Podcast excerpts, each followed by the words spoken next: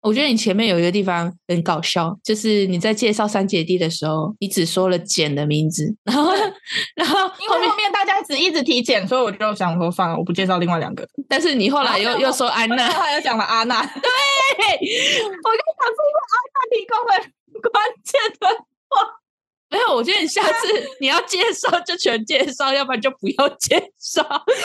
气死我！我就一直梗在心里，你到底要不要讲？他们两个的名字吗？你要不他要们讲？三姐弟，大姐叫简，然后二姐叫阿娜，三弟叫做格兰特。 气死我了！你都不讲完，你梗在我心底。这种事情梗到，好吧。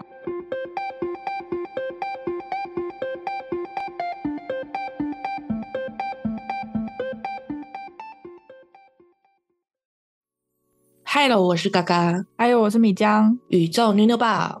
我是这局，呃，我是这集的宇宙播报员女，我是这集的宇宙播报员米江。我没有玩东西啊，对啊，那你为什么每次都讲成这集？ 我也不知道。而且我刚刚讲第二遍的时候，我又重来了一遍，是因为我刚刚原本要讲女江，你到底怎么了？舌头打结。今天，然后完了我今天我主讲哎、完了，你可不可以先做个运动啊？先让它暖身一下。啊，一尾欧吗？我怎么知道你要怎么做运动？舌头要怎么运动？ 先让它做个体操，身上身下，呃上上下下，左左右右。呃，不不不，应该没事啦。现在讲话都很顺的感觉。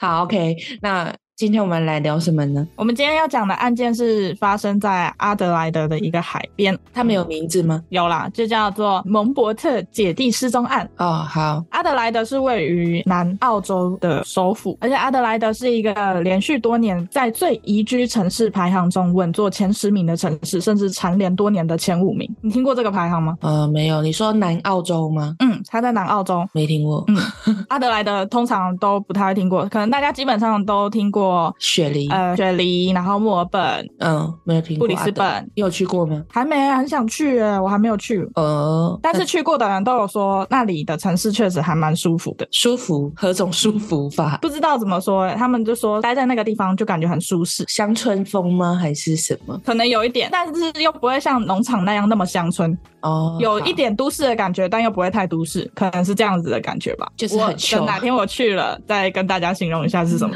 好，OK，然而，在这样舒适的城市，五十七年前却发生了一起失踪案。这起失踪案引发了澳洲历史上最大规模的警察调查行动，但至今都未能破获，也是澳洲最著名的悬案之一，又是悬案。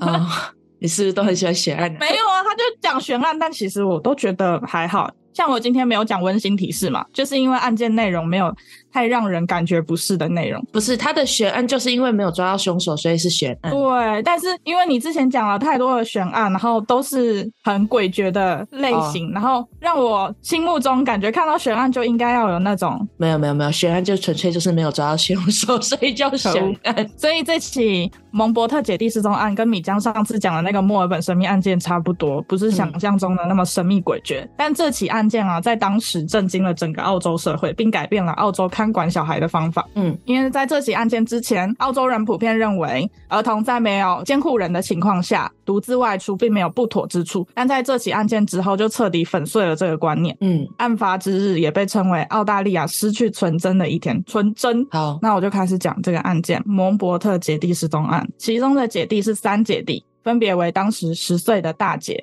简跟八岁的二姐及五岁的三弟。三姐弟和父母一起住在阿德莱德郊区，离家不远就是格莱内尔格海滩。这一片海滩是很受欢迎的海滨度假村，三个孩子经常都前去游玩。嗯，然而，就在一九六六年一月二十六号，其实是澳大利亚的国庆日，却是蒙伯特一家不幸的日子。当天是个炎热的夏日，所以三个姐弟搭乘公车前往海滩，其中的车程只需要五分钟。嗯，十岁的大女儿简其实已经可以能够好好的照顾两个弟妹，嗯所以三人的父母也并不担心。姐弟三人在早上十点的时候离开家门，蒙伯特夫妇也各自出门去见客户和朋友。嗯，父母和姐弟三人约定好说，搭乘中午的一班公车回到家里。妈妈也依照约定的时间提早赶到车站，但却发现孩子们并不在这一班公车上面。这时候她还以为只是孩子们可能玩得太开心，然后没能赶上这班公车。嗯，这个时候还并不觉得事态很严重。下一班公车是下午两点，姐弟三人依旧没有回来。这个个时候，妈妈开始心里感到不安，但她担心孩子们可能已经在回家的路上，如果出门寻找，可能刚好错过，所以就继续待在家中等待。时间到了下午三点，三姐弟依旧没有回家，但是在格莱内尔格海滩上可以清楚的看到一座钟塔，所以孩子们不太可能忘记时间，而且那个钟塔也是到点就会响。嗯，在这时，爸爸也因为没有见到客户，刚好回到家中。从妈妈口中得知情况之后，便立刻开始去寻找孩子，但是两人都没有找到孩子的踪影。随后，夫妇两人便于晚上七点半报了警。爸爸也在海滩上彻夜寻找，依然没有结果。随后到了隔天早晨，蒙伯特三姐弟就正式宣告失踪。嗯，当时人们认为三个孩子一起同时失踪的可能性并不大，因为在此之前所有的儿童失踪案例都是单独一个儿童因为种种原因而走丢，三个孩子在一起的安全性通常会高于单独一个孩子，嗯而且他们始终认为大女儿简可以照顾好弟妹，所以当时警方就推出了两种合理的解释。哪两种？聪明如你，你要帮我猜一下，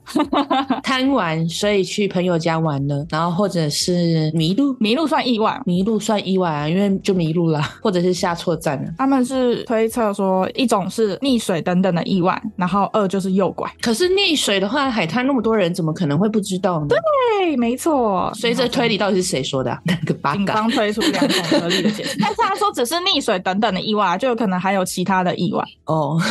好，所以呢，警方就先针对意外，然后在海边周围展开大规模的搜索，但是都没有找到任何孩子的衣物或带出门的书、毛巾及其他物品，嗯都没有发现。警方还组织了大规模的海上及水底搜寻，也都未能找到三个孩子的尸体。这个时候，警方就觉得意外这一可能性大大的降低，而诱拐成了唯一合理的解释。嗯，六拐，所以警方接下来又针对诱拐展开了调查。这个时候也有数名的证人曾在海滩附近见到三个孩子和一个高个子金发男子在一起。这名男子身材偏瘦，年龄约在三十五岁左右。三个孩子曾和这名男子一同玩耍。并且看起来十分的放松快乐。随后，目击证人看到男子与三姐弟一同离开海滩，嗯警方估计离开的时间大概是中午十二点十五分左右。然后接下来有另外一个证人，就是一家商店的店主称大姐简在大约同一个时间来店里买过馅饼和肉饼。用的是以澳大利亚镑的纸币，但是警方将店主的证词视为另外一个证据，证明了当时孩子曾与他人在一起。原因是因为那个店主说，三个孩子经常来光顾这间商店，店主对他们很熟悉。在此前，孩子们从来没有在店中买过肉饼，但是那一天却买了肉饼。嗯，还有就是，孩子的母亲给孩子带的钱，一直以来都只会给他们几先令的硬币，从来没有给过他们一磅面值的纸币。好，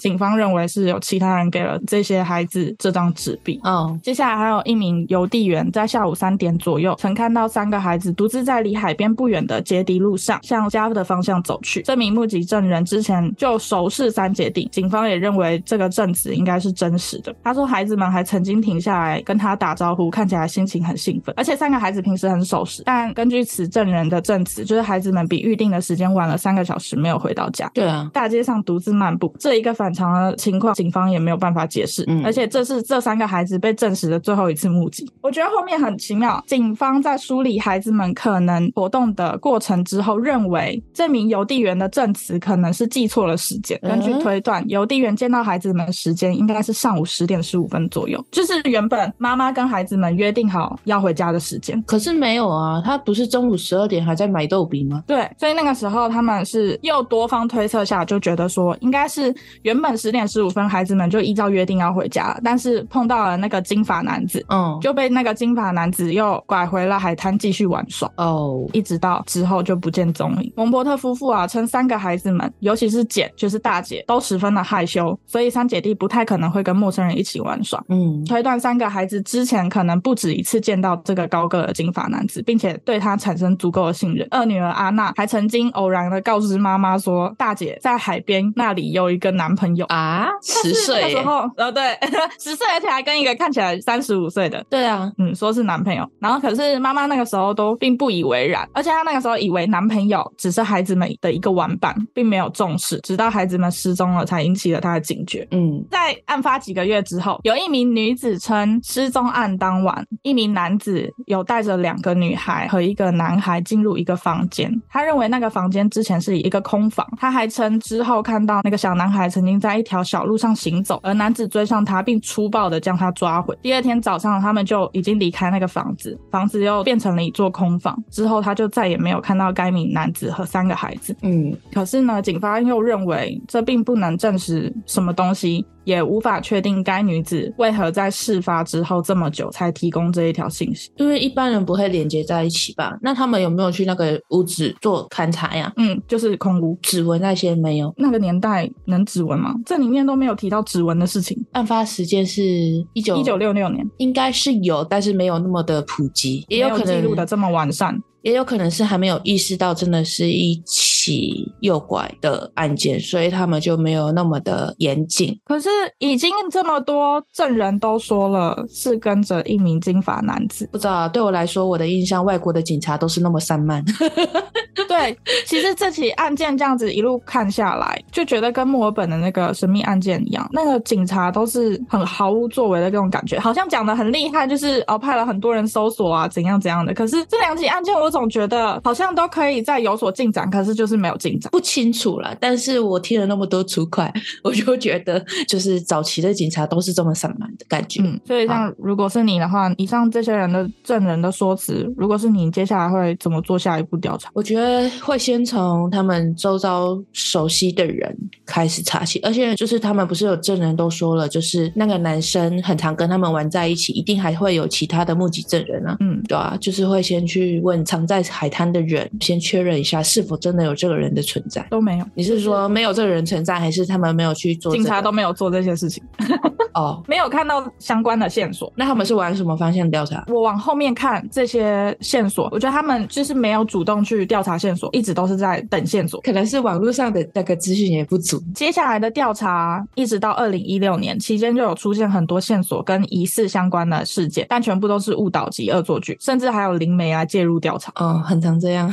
现在应该比较少了吧？我觉得那个年代好像常常不知道哎、还是会有吧，就是一些热心民众。啊，热心民众啊，他就介入调查说三姐弟的尸体可能在某一个仓库下面。我算到了， 我算到了，我感应到了，在仓库下面，然后仓库的主人还不愿意让人开挖，嗯我因为莫名随其随随妙便便，因为你一句话就要把我整个仓库铲平了。反正那后来然后就反正就是一直都没有新的进展，对不对？嗯，一直到二零一六年后，案件就没有更多的进展。但其实我觉得到二零一六年都还有这起案件的消息，已经算蛮久了。后面都是乱讲的吧？你说一九六六年到现在，如果那人真的是三十几岁的话，到现在应该也是七八九十岁了吧？几岁了？要算一下，对，搞不好也死了。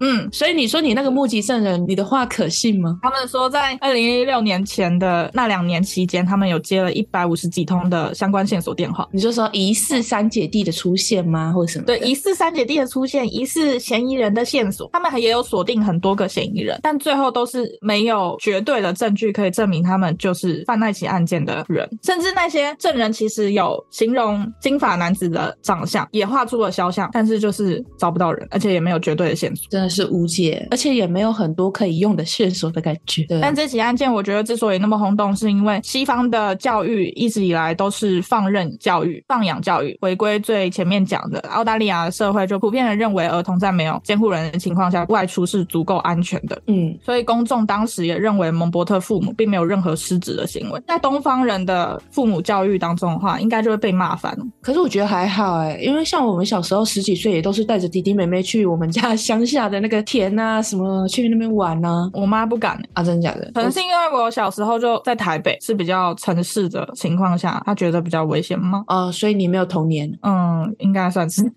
啊我们家小朋友就是几个小萝卜头，然后就是嗯、呃可能约一约，然后冲出去玩那样。也不用约，我们就是哦会时成间群一结到队的。 哦，时间一到就可能是下课时，间，下课时间就会知道，哎、要去哪里玩。 然后我家后面有一个小土地公庙，我们就会从那个小田啊什么什么的，反正就是想办法穿过去。很强，我也不知道我们到底怎么走的。我也是小学三年级，然后转到桃园之后，对啊才感受到放学之后大家朋友成群结队了，甚至不用说跑到很远的地方，我们就是在无尾巷里面的那个社区里面，大家就对啊会玩的很开心。对啊，可是我在台北的时候不会这样，哦，台北可能那个时候还是那种社区啊、住宅那种高楼大厦的，比较有对难有这不样会的有情交况。集，但而且也不是有一个中庭的那种社区，反正就是零路的那嗯种公寓，所以大家也不会聚集在路边玩。上课、放学也都是校车接送，不会去公园玩吗？就是可能下课时间就的算去公公园玩，也是我妈妈带着我去，哦。在那边跟其他三姑六婆聊天，然后小孩就放在那边玩。啊，我们家还会自己，就是当时对小孩子来说是蛮远的。我们当时会骑着脚踏车自己去逛夜市啊什么的。然后那时候也哦就是十几岁的时候，十几岁国中了吗？没有没有国小，小五、小六差不多。嗯，差不多。然后我弟弟妹妹就当然就更小啊，所以我觉得哦对我来说好像也还好哎、那就是乡下跟城市的差别是吗， 所以 所以他们澳洲人觉得没有那么严重，我我可以理解可。是好像也可以理解，就是而且它就是在海边旁边呢，才五分钟的车程，好像也还好啊。对啊，而且就是是大庭广众之下，就也没有想到说真的有那么邪恶的人存在。那时候就是还没有遇到很多这种案件，你还是会怕台湾会有这种情况发生。我觉得无时无刻都会怕吧。嗯，是哦，而且我跟你讲，台湾不是发生小灯泡的那个事件吗？是那个妈妈就站在旁边的情况下，还有人要伤害小孩，是啦，而且那是最近几年才发生比较多类似这种无差别杀人事件了，就跟你上次讲的那个老鼠乌托邦人类社会进化的状况有关系。就越来越多啊，嗯就 对所以这当然就是之后大家要警醒一点。可是，在那个年代，确实我觉得我是可以理解的。对而且那个年代可能更单纯一点。嗯，对啊，你说一九六六年，我妈也才十 一岁，那也还是我妈在田边偷采邻居番茄来吃的年年代。代蒙伯特夫妇在案发之后，在原住处继续生活了数年，然后希望三个子女可以侥幸逃脱一劫，然后回到家。最终等不到，我感觉他们就已经凶多吉少了。他们最终还是搬出了原来的住所，然后卖掉了所有物品之后离婚分居。还离婚了，真的是一个家哦庭破碎。真的是家庭破碎，三个孩子都没了，也不是说今天只是失踪了其中一个孩子，是直接三个孩子都没。网络上有人分析说，就是为什么他会一次拐走三个孩子的用意吗？其实他们有一些嫌疑人嘛，其中最像那个肖像画的嫌疑人，我看了一下他的资料，他有恋童癖，而且后面嗯其实也不止这起案件跟他有关系，像他在七年之后又诱拐了一对姐妹。嗯，但也都说只是疑似，因为没有绝对的证据。那个嫌疑人的朋友在法庭上讲证词的时候提及说，那个嫌疑人曾经在聊天之中，然后提及他诱拐过这三姐弟跟那两姐妹。可是嫌疑人本人自己都不愿意开口去谈论这两起案件，所以就一直没有办法定他罪。当然啦、谁想要坐牢？因为没有证据的情况下，然后他自己又不愿意自白承认，就没有办法定他罪。但他已经在法庭上了表示，他有因为其他的罪名进去。啊，对啊，那所所以以不他想被关更久是吧？我不知道啊，我觉得有可能真的不是他，因为他都已经要坐牢了，对他来说多那一个案件好像也没差了吧？我所不以知说道为什么他会一次都诱拐这么多个？你看两个、三个的这样诱拐，是说他是恋童癖。对啦，还是有这种神奇的人存在，你知道好喜欢哦，这三个小孩好漂亮哦，带回 家，这就是变态叔叔。 带回家。嗯，好，这起案件就是这样。一个悬案无解之谜。这个案件其实我之前好像有听过，真假的，你有听过？我以为对他这起案件算跟上一起那个，你都说是几大著名悬案了吗对对对，我以为你都会看更神奇，就是更神秘诡谲一点的悬案。没有哎、神秘诡谲的悬案，你以为真的有这么多吗？嗯，我我 觉得很多吧，这都个是后面大家添油加醋好吗？像这种失踪案放在现今的话，就会变成是很普遍的一般案件，但是在当时会这么著名，就是因为打破了他们既定的观念。而且现对在啊也不可能有这种案件啊，因为到处都是 CCTV，你想要怎么诱拐人？海边啊啊，海边一定也有啊，因为他们那种商店街啊什么的，怎么可能有那么强吗？对耶，完全没看到 CCTV 的证据。那个时候应该是没有啦。你都说跟那个、你妈那个年代的话，应该是没有， 所以也能理解说那时候的警方确实是有心无力，无能为力。对啊，就是没有地方可以去解决这个事件，只能等线索。这两起案件才会看起来如此的平凡简单，但是却又破不了，就是因为它的年代确实都是很早期的。然后又那么有心无力的感觉，就是明明就觉得、啊，很像近在眼前了，因为大家都有看过那男生，可是却又不知道人去了哪。真的，真的，因为大家所描述出来的那个肖像画对照在一起都长得一样。但是就是完全没有人知道说他们最终去向在哪里，因为那个时候嗯就是没有 CCTV，、所以很可惜，也很，我觉得就是要遗憾就是要遇到这种事情才会有所成长吧。就是你看你说的，就是之后他们就渐渐的把小孩，就是不会让他们随时跑那么远的地方这样子。就给予更多的保护了，还有陪伴，唉，也是给他们一种警醒。 好，你今天就分享到这嘛？对，那我们今天就分享到这喽。最后感谢小星星们收听到这里，希望小星星们到各大平台帮我们五星评论，让小宇宙有更多的星星哟。同时我们有很多 podcast 精华影片都在小宇宙的 YouTube，也别忘记追踪按赞小宇宙的 IG 及肥布哦。有小故事可以分享的，欢迎投稿，或者是你们有想听我们聊什么，也可以跟我们说哟。对，OK，我是嘎，拜喽。我是米，还 有我直接 你应该说我是江吧？ 我是江 哦，这样有比较好吗？我不知道啦。好啦，那现在就拜拜喽。